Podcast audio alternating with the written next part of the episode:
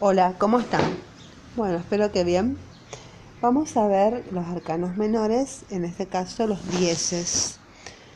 Los dieces, eh, bueno, el 10 de copas, el 10 de espadas, el 10 de oro y el 10 de bastos.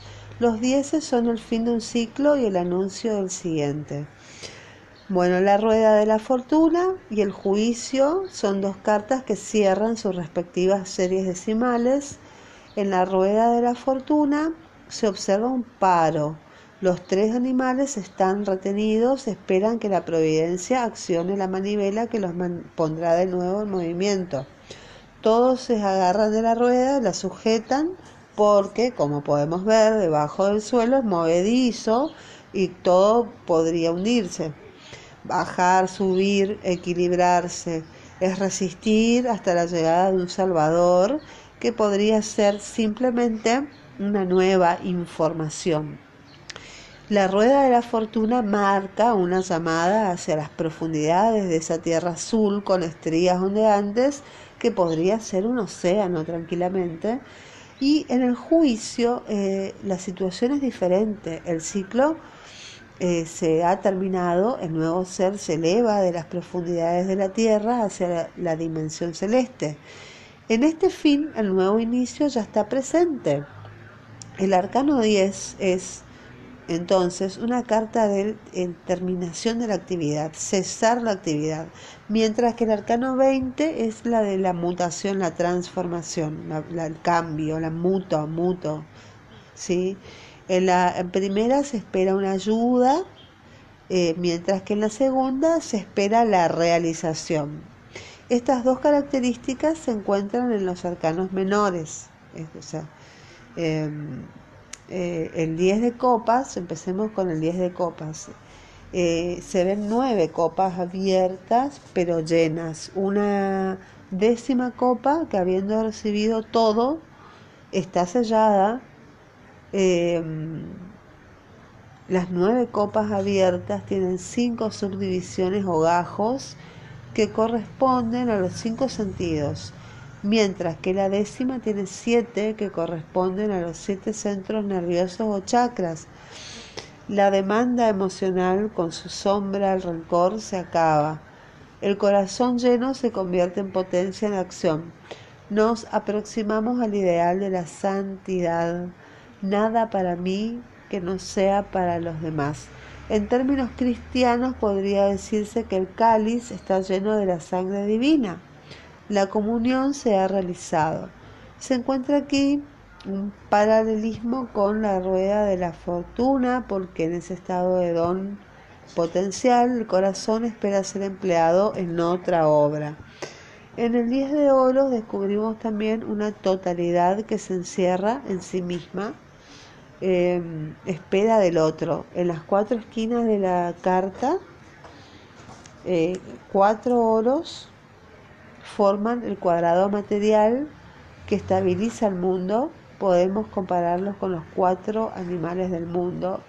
Si aceptamos entonces que los seis oros restantes dibujan una forma que recuerda un óvalo, podemos ver en él el eco de la guirnalda azul que rodea el personaje central del arcano 21. La flor azul claro y rojo del centro podría compararse entonces con la mujer desnuda que lleva en sus manos una vara activa y un frasco receptivo.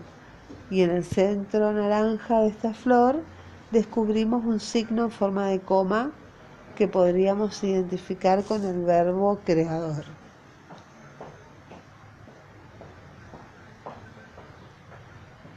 Primer embrión de toda realidad.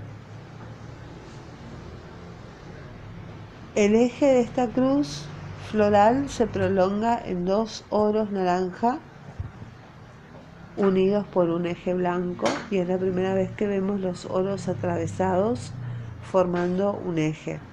Se puede considerar que así están inmovilizados. El eje blanco recuerda los radios blancos de la rueda de la fortuna. Lo que quizás se evoque aquí es el final de la prosperidad. Lo que quizás se llega al límite de lo que se podía recibir en la vida material, Cuando los pétalos del segundo círculo de cada uno de estos oros obtienen 11 más 11, 22, el número que simboliza la totalidad del tarot. Se espera un milagro. Es el momento en los evangelios en que Cristo, que es el milagro, pone, posa sus manos sobre Pedro, que representa el 10 de oro, y le dice, eres Pedro, y sobre esta piedra edificaré mi iglesia. Una vez que se ha obtenido la prosperidad, ha de realizarse toda una obra espiritual partiendo de las riquezas que se poseen, que son los 22 arcanos. Si las riquezas no se emplean en exaltar la vida, conducen a la destrucción del consultante. Muy bien, pasemos al 10 de espadas. En el 10 de espadas se asiste a ese milagro tan esperado hasta ahora.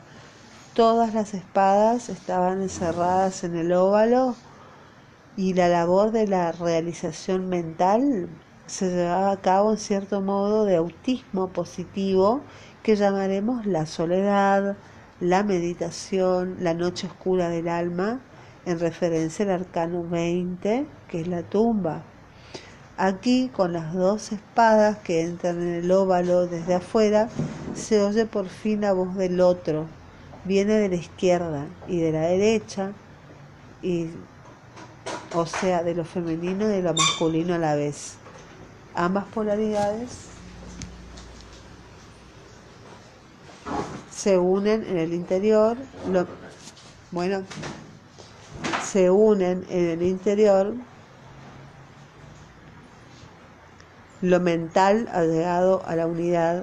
Las espadas tenían hasta ahora cuatro flores fuera del óvalo y aquí solo quedan las dos superiores y si se quiere las dos inferiores se han convertido en la matriz de las espadas. De la tierra, que es la zona de abajo, nace la actividad y las flores de arriba indican que se sigue siendo receptivo hasta el cielo. Si el 10 de espadas representa más bien la parte superior de la carta del juicio, que es el ángel, el 10 de bastos representa la parte inferior del este arcano, son los tres personajes. Vemos efectivamente que el eje central se ha dividido en dos, de color rojo y azul, que es recepción y acción.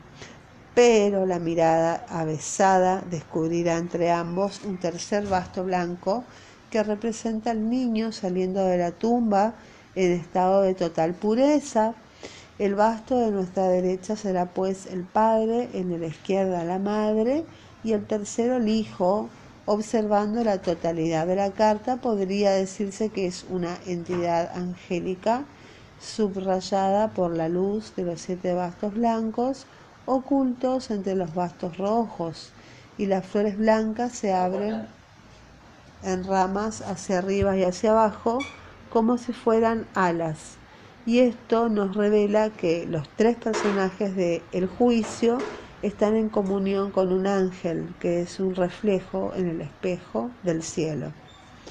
Muy bien, nos quedamos en la página 343. Seguimos en el próximo episodio con los grados palo a palo. Bye bye.